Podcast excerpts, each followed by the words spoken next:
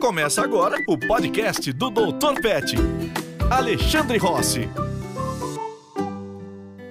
Olá, aqui é Ellen Oliveira e eu estou aqui com ele, o Dr. Pet, que dá nome a esse podcast. Tudo bem, Ale? Tudo bem, Ellen. Bom, hoje a gente vai falar sobre mix feeding.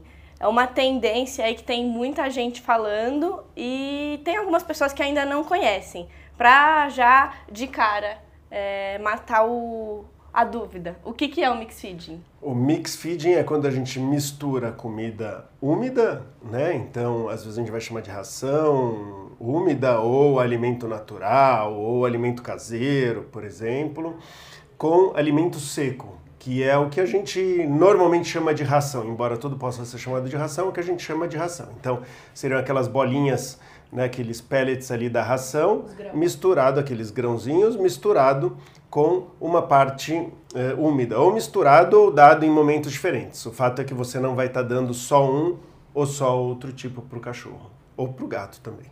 Bom, e quais são os benefícios de fazer essa mistura? A primeira coisa é que as pessoas acham que é errado fazer essa mistura. Ou tem que ser uma coisa ou tem que ser outra. E, e, na verdade tem várias vantagens da gente alimentar e fazer uma variação nessa alimentação.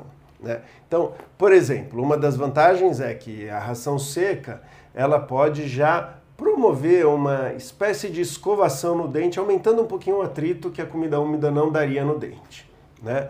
Isso às vezes é um pouco discutível, porque muitas das rações acabam tendo é, carboidratos, acaba eh, provocando um pouco de inflamação na gengiva, mas por ela ser seca e por fazer um certo atrito no dente, pode ajudar a remover uh, bactérias e o começo de uma, seria uma placa, né? um, um, um cálculo ali, uma, um tártaro, vamos dizer assim. Então, isso ajuda.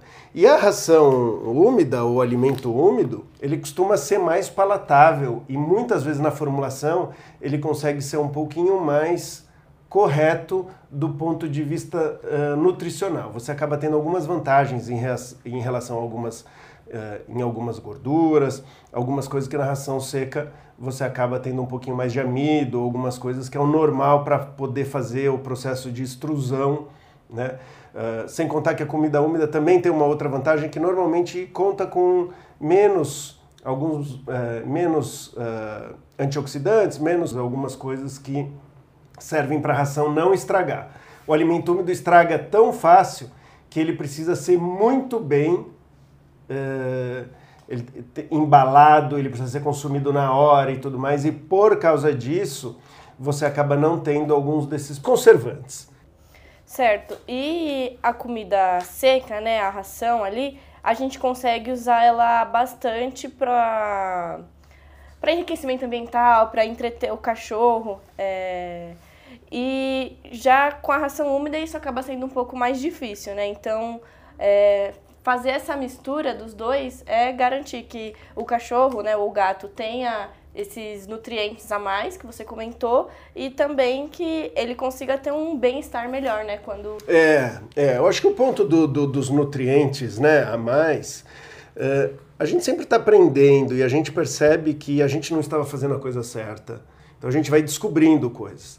E a, a variação, às vezes, da fonte de alimento, a, a, variação no tipo, muitas vezes pode contribuir diminuindo esse risco que a gente só vai perceber no futuro. Vamos dar um exemplo que tenha muito milho, muita soja, muita batata na ração e tem um novo defensivo agrícola que estão usando. Isso vale para a gente também.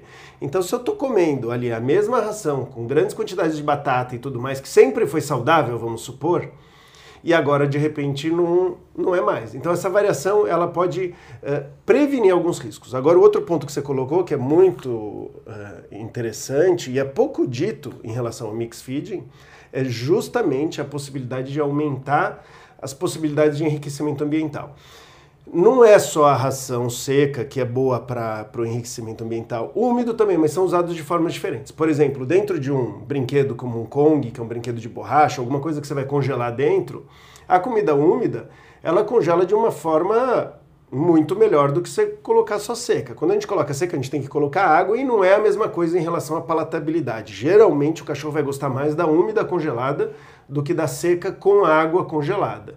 E aí é importante para um brinquedo que vai derretendo aos poucos, o cachorro vai conseguindo tirar aos poucos.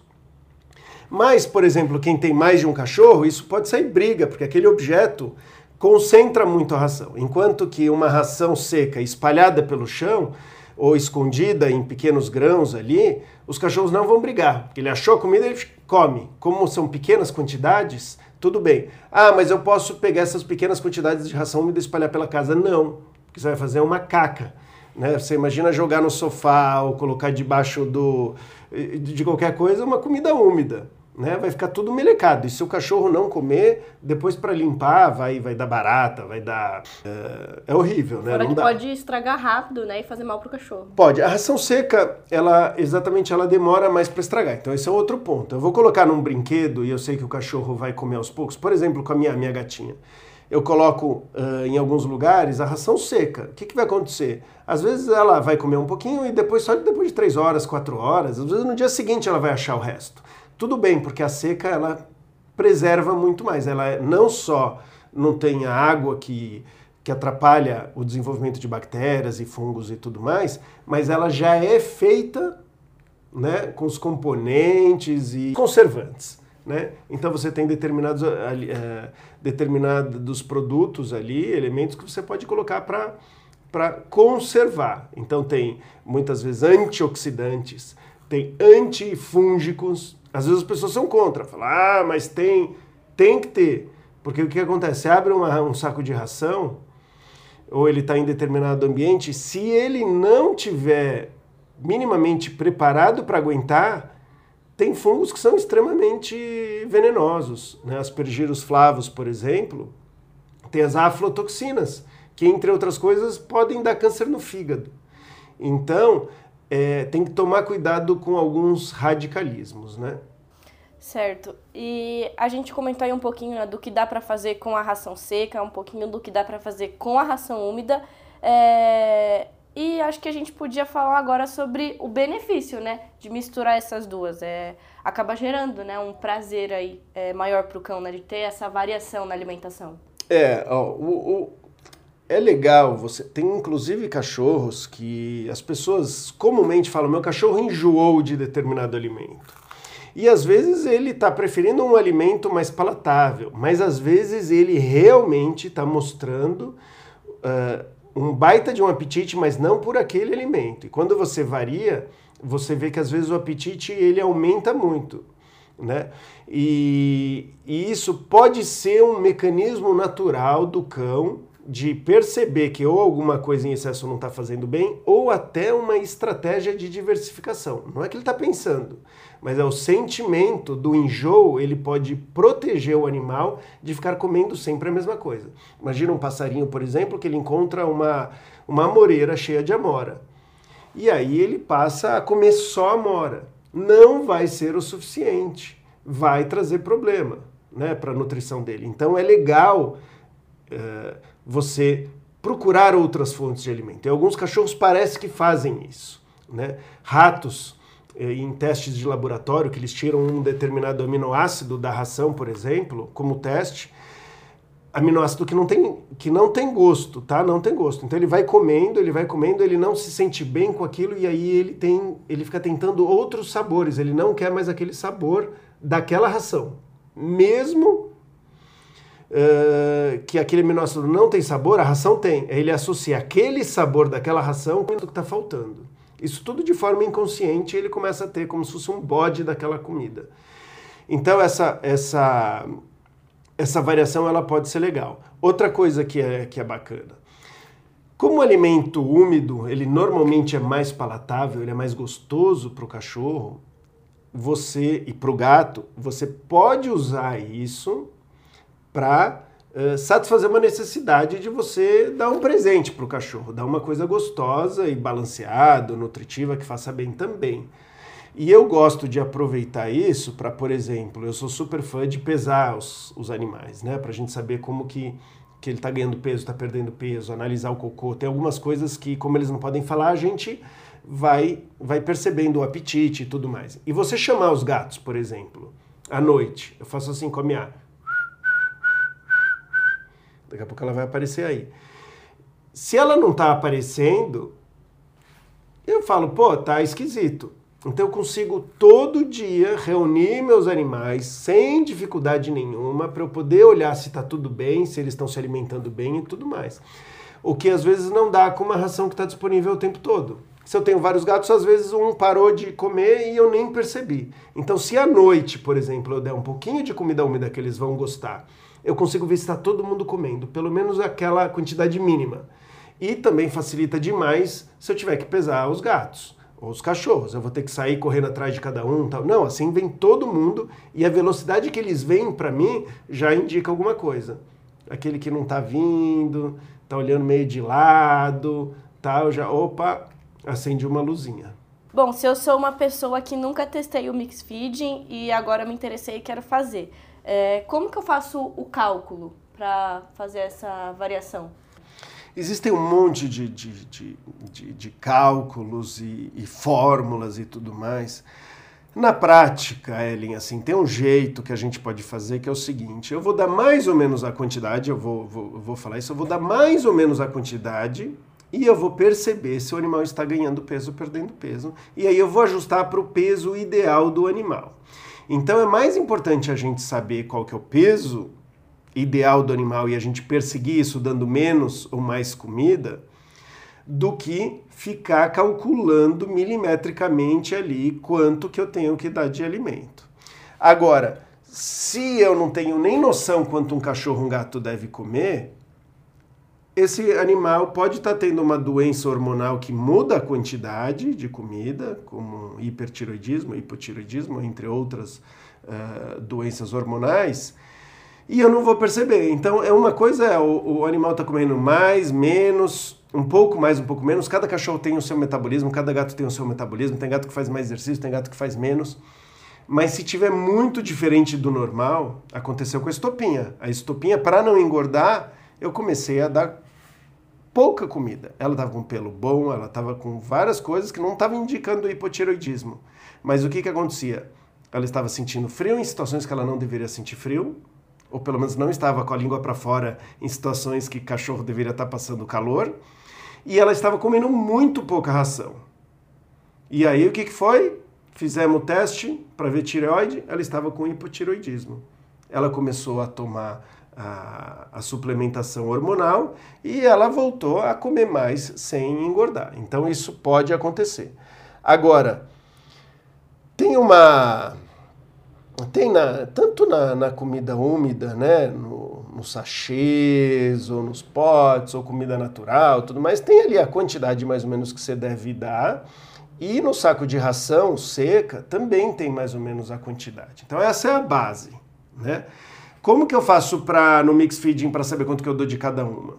Eu posso fazer o seguinte, olha, eu tenho que usar tudo tem que dar 100, uh, tem que dar 100% o, o, o, meu cálculo, a soma das duas. Então, por exemplo, vamos dizer que eu dou 50% da comida seca, eu vou dar 50% da comida úmida. 50% do que recomenda o saco de ração. Vamos dizer que é 400 gramas de ração seca que, eu, que, eu, que ele fala para dar. Como eu vou dar as duas? Eu vou dar 200 gramas da ração seca e vamos dizer que a ração úmida eu, eu teria que dar 1 quilo. Então eu vou estar também dando metade da, da ração úmida, que vai ser meio, por exemplo, uh, meio quilo, isso para um cachorro bem grande, né?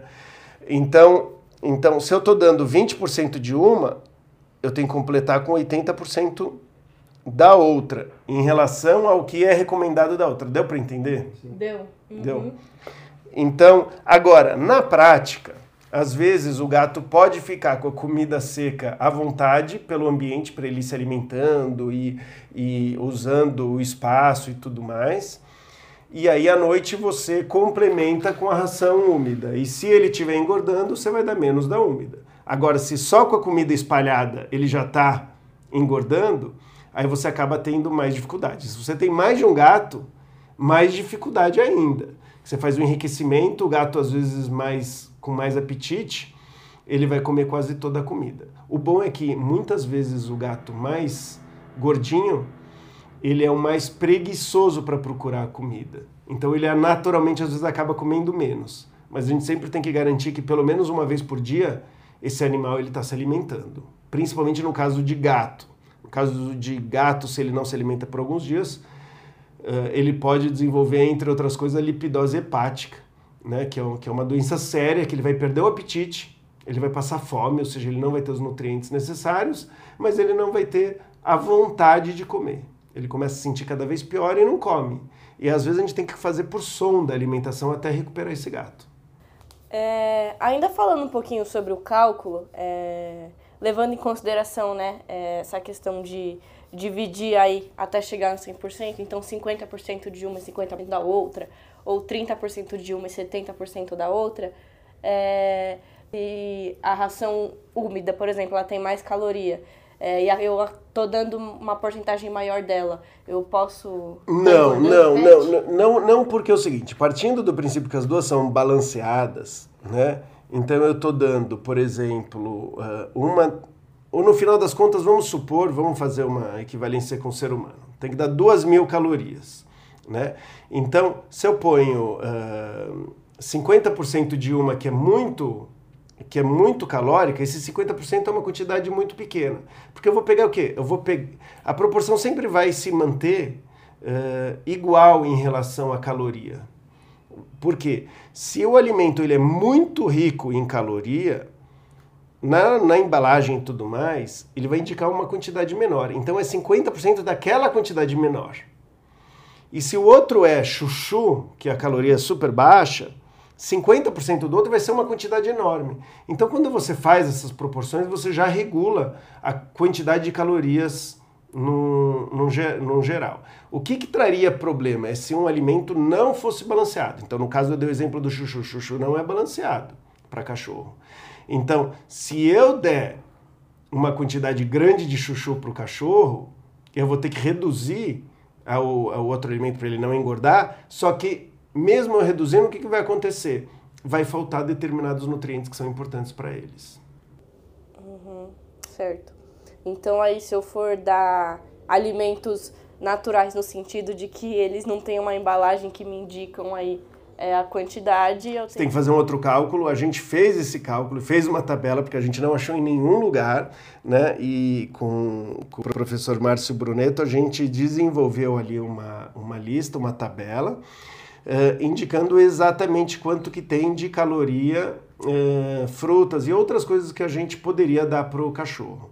E aí tem um determinado cálculo ali que você não vai passar, né, de quantas calorias de um alimento que não é balanceado, mas que obviamente não seja venenoso para o cachorro. Né? Então, ah, vou calcular quantas uvas eu devo dar para o cachorro. Não, tem cachorro que, que, que come uva e tem uma, uma falência renal, né? o rim para de funcionar. A gente não entende direito por quê, mas então aí não vale. Mas eu vou querer dar chuchu, banana, pasta de amendoim para facilitar o uso da medicação, eu vou dar, eu posso dar uma porção de coisas, mas aí tem uma porcentagem que a gente não deve ultrapassar que é baseado no, no na quantidade de caloria.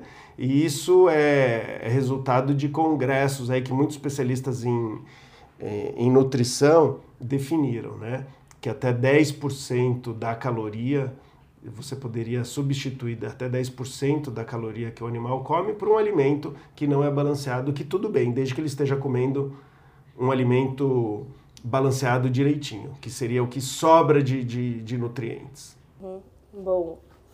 E agora eu entendi como eu faço o cálculo aí da, das, dos diferentes alimentos e eu quero... Você entendeu mesmo?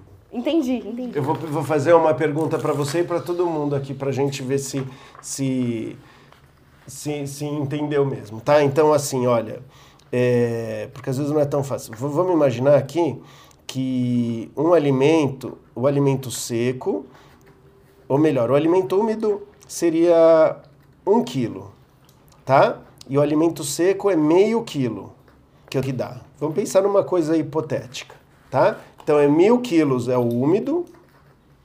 Se eu fosse dar só o úmido, desculpa, mil gramas, um quilo. E meio quilo uh, seria o, o, o, seco. Né? Sempre o úmido vai ser uma, uma, um peso maior, né? uma massa maior. Por quê? Porque tem água. E o outro é sempre menor. Né? Então, vamos supor que eu queira dar de, de úmido 20% e 80% do seco. Tá? Qual que seria a conta, Ellen? Vamos ver se a Ellen é boa de matemática aqui. Os cachorros e gatos, tudo em volta. A gente está falando de comida aqui. Eles estão interessados, né, Bartozinho? É, linda. Ó, quanto que eu vou dar de cada um? Você vai dar 200 gramas de úmido. 200 gramas de úmido, que é 20% sobre, né, 20% dos, do, de um quilo, Sim. né? Então dá 200 gramas de um, mais... Agora ficou difícil para pessoa de humanas. Então, olha, é 80% De De- 500 gramas. de 500 gramas, né? É isso mesmo, tá? Então, é, é desta maneira a gente vai sempre manter a quantidade de calorias ideal. Agora, mais uma vez, Ellen, assim, você pode medir lá, ter uma noção de quanto que eles têm que comer, e aí você vai ajustar de acordo com o score corporal do animal. E aí eu gosto de pesar os bichos, principalmente quando tem vários, porque muitas vezes a gente não percebe olhando para eles no dia a dia que eles estão ganhando peso ou perdendo. E isso pode ser um sinal de saúde. Eh, A obesidade ela traz diversos problemas, né? Então, quanto mais apetite, quanto mais gostosa é a comida, maior é a chance do animal desenvolver eh, sobrepeso. Né? E tem alguns alimentos que ainda facilitam ainda mais. Né? Os, os, os, como eu falei ali, às vezes ricos em ou, ou baixos em, em determinadas proteínas e tudo mais, pode mudar um pouco o metabolismo. E no caso dos animais castrados, tem uma chance ainda maior deles ganharem peso. Certo, ó, então fizemos a prova aqui. é, Passou, você passou. Você passou. Ufa, né? Fizemos a prova e vamos continuar agora aqui o, o nosso papo. É, então, agora a gente entendeu aí, né, como a gente pode oferecer é, os diferentes alimentos. E para fazer essa introdução, é, eu já vai, por exemplo, se eu dou só ração e eu quero inserir o alimento úmido, então eu já diminuo a, já diminuo a quantidade da ração e em outro momento ofereço úmido ou eu preciso fazer alguma coisa especial para acostumar o pet? É, na verdade não precisa fazer nada de especial. O que a gente evita é o seguinte: é, os cachorros, assim como a maioria dos animais ali, né, eles vão desenvolver uma microbiota, enzimas digestivos e tudo mais, muitas vezes ligados a um determinado tipo de alimento. Então, se eu mudo de uma vez e o animal não está acostumado, ele pode ter gases, ele pode comer demais, tem algumas coisas que podem dar, dar problema. Então, eu não estou com os enzimas preparados, aí eu não digiro bem, vai para o intestino, muito alimento, as bactérias fazem a festa e com isso pode dar, como eu falei, desconforto, diarreia. Então, eh, eh, o que, que é legal fazer? É experimentando e ver como que o animal se sente, como que está o cocô dele, como que está o apetite. Então eu não vou fazer uma coisa radical. Então eu vou dar um pouquinho, até mesmo porque o cachorro às vezes pode ter uma alergia, ele pode ter uma intolerância, como seres humanos. Então você pega uma pessoa que nunca tomou leite e vai dar leite para a pessoa, um litro de leite, se a pessoa for intolerante ou se ela não está com a lactase, que é uma enzima que a gente eh, pode produzir, que é induzido por tomar leite, você pode ter uns- uma diarreia tremenda, gases e, e- e horrível. Então a gente vai meio que aos pouquinhos. Quando a gente percebe que o animal não tem problema nem com a comida úmida e nem com a comida seca, e a comida úmida, vamos dizer que seja eh, galinha e boi, né, é proteína. Então você já sabe que o animal ele tolera bem e que ele pode. E aí você começa a ter mais liberdade. A comida seca, a gente tem que tomar sempre um cuidado de que o volume é muito menor, é muito, muita concentração de nutriente. Então o que, que acontece? Você pega um cachorro que só come comida úmida e você dá comida seca, ele pode encher a barriga dele da comida seca e essa comida seca ela vai expandir e vai dar um peso e vai dar um, um- o processamento dessa comida é como se ele tivesse comido três vezes mais do que da outra. Então, entre outras coisas, aumenta a chance de torção gástrica, por exemplo, que é um problema seríssimo. Então, a gente sempre lembrar que ração seca você dá um tantinho, imagina que ela vai encher de água, ela vai inchar e é muito mais alimento. Então, na quando a pessoa está aprendendo a dar comida seca, se ela não dá, lembrar disso. Se eu der uma coisa mais gostosa para o cão, ele vai deixar de comer a outra, ele não vai querer comer mais. Se ele descobrir que existe um filé mignon, ele nunca mais vai querer a ração seca, né? Ele nunca mais vai querer alguma outra coisa. E eu entendo esse raciocínio, mas não é isso que acontece, tá? Não é isso que acontece. Às vezes parece que aconteceu isso, mas o que aconteceu é você começou a dar uma comida mais gostosa para o cachorro, ele comeu mais, ele engorda e o fato dele ter ganhado peso faz com que ele fique mais seletivo e ele pare de comer o que estava fazendo mal para ele, que ele sente que estava mal, ou alguma coisa que não é tão palatável, no caso como uma ração seca. Mas tem muito mais a ver com o fato dele ter ganhado peso, né? Ele juntou mais gordura e a gente fez um estudo científico, né, que mostrou que quando o cachorro vai ganhando peso, não é só o cachorro, o gato também é uma, uma característica normal, instintiva que você imagina. Olha, tá sobrando comida no meu organismo, eu vou ser mais seletivo. Tá faltando? Não, o que, que tem aqui me dá que eu coloco para dentro. Então, quando a gente faz, pode ser filé mignon, pode ser alcatra, pode ser comida a, a, a mais gostosa que tiver. Se o animal não ganhar peso e a outra comida, vamos dizer, for saudável e ele comia e tudo mais, a minha experiência, aqui eu assino embaixo, que o animal não vai deixar de comer a ração seca dele quando, quando for oferecida. O que eu vejo, Ellen, é muitas vezes é o oposto, tá? É o oposto você vê que ele fica mais interessado na ração seca quando a gente oferece. Tá? Eu vejo isso de novo, de novo, de novo o, o, o tempo todo. Tá? E saber disso uh, já me ajudou, putz, muitas vezes, tratar de, de, de animais selvagens. Ou tal. Por exemplo, tinha a jaguatirica Shiva do Zoo Park, que eu cuidei dela por um tempo. Qual era o problema? eles faziam uma, uma mistureba, né? Ela ganhava uns pintinhos para comer, mortos, e, uh, e uma, uma mistureba de carne com as vitaminas que ela precisava comer. O que, que acontecia? Ela comia os pintinhos e não comia. Uh, uh, não, não, não, comia mistureba, né? E, e aí o que, que a gente fez? O que, que eu fiz ali? Falei, vamos fazer ela perder peso. Como que a gente fez perder peso? Dá menos pintinho para ela. Não, não deixar muitas horas ela sem comer, mas simplesmente diminuir. Pô, aquela comida com, com a medicação, né, com as vitaminas e tudo mais que ela não gostava, ela começou a comer. Né? No caso da Shiva, não foi tão assim. Porque ela descobriu, a gente descobriu que ela estava caçando ratos dentro do recinto dela.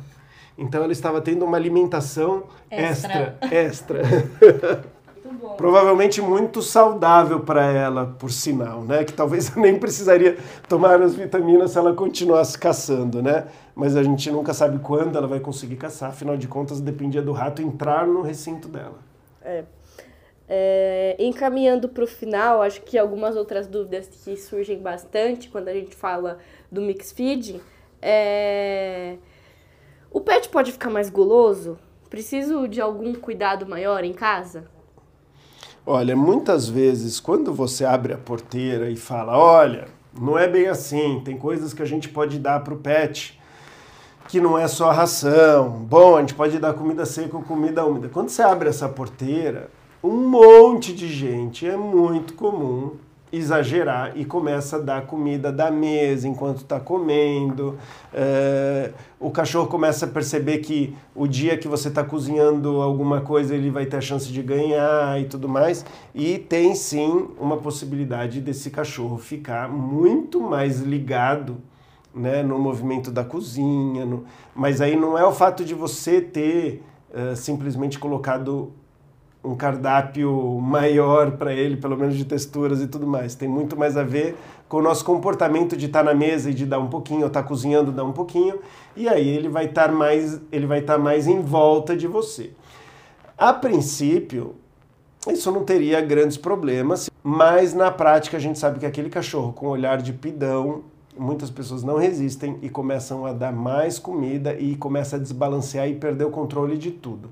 Então, o que a gente vê nos estudos é quem dá normalmente alguma coisinha que está comendo e tudo mais e tal, vai ter o cachorro mais obeso. E tem uma relação, se a pessoa tiver. Vou. E é isso. Os avós são terríveis, né? Com os netinhos e com os cachorros e com os gatos também, né? Mas eu, eu, eu, eu tenho um estudo interessante mostrando que tem uma relação entre o peso da pessoa com o peso do cachorro. Então, as pessoas que têm, uh, que estão acima do peso, elas parece que elas têm uma dificuldade maior de restringir a alimentação do, dos pets. Nossa, muito interessante isso. É, acho que curiosidade, né? Cai muito naquilo que a gente fala de que o pet sempre parece o dono, né? É a cara. Nossa, ele é a sua cara. Em relação, em relação ao peso, as estatísticas mostraram já que donos obesos têm mais chance de ter animais com sobrepeso, tá? Isso, uh, isso é um estudo que foi confirmado e, e reconfirmado aí algumas vezes. Legal. E última pergunta aqui. É, eu vou viajar é, e eu tô acostumada a fazer o mix feed com o meu cão, com o meu gato em casa. É, só que a comida úmida é um pouco mais difícil de transportar. Então, dá algum problema eu levar só a ração seca, por exemplo? Boa pergunta, Ellen. Assim, normalmente não. Quando a gente fala aqui, principalmente vou fazer aqui uma, uma vamos dizer, ter um cuidado especial com os gatinhos. Quando a gente muda de casa e vai viajar e leva eles, o apetite pode diminuir, porque o, principalmente o gato, tá? Ele no ambiente novo ele pode ficar mais estressado e, e, e o estresse faz com que o apetite é, faz com que o apetite mude. Geralmente diminui, né? Então o que que acontece? Se eu viajei para um lugar e só estou com um alimento menos palatável, tem uma chance maior desse gato demorar um pouquinho mais para voltar para voltar a comer. Então, é, nesse caso, o mix feeding ele vai ajudar porque eu vou ter mais opções para servir para esse gato, mas quase sempre ele vai preferir a comida úmida. O fato é que quando você vai viajar, você deve levar a comida mais palatável, que ele já esteja acostumado, para pelo menos nos primeiros dias a gente ter certeza que ele está se alimentando. Por quê? Porque se ele não se alimenta por alguns dias, pode acontecer o que eu falei da lipidose hepática, que é um, é um, é um, é um distúrbio metabólico aí importante que pode fazer com que o gato é, pare de comer naturalmente. Então a gente evita levar só a seca é, para viagem. Mas aí, ah, mas o meu gato nunca acostumou com a úmida, é pior. Porque eu vou poder só levar a seca. Se eu tenho o, o, o gato comendo a úmida e a seca, quando ele não comer lá seca e eu for dar úmida para ele, ele já está acostumado. Eu já sei que aquela, aquela comida úmida, ele aceita e ele está acostumado.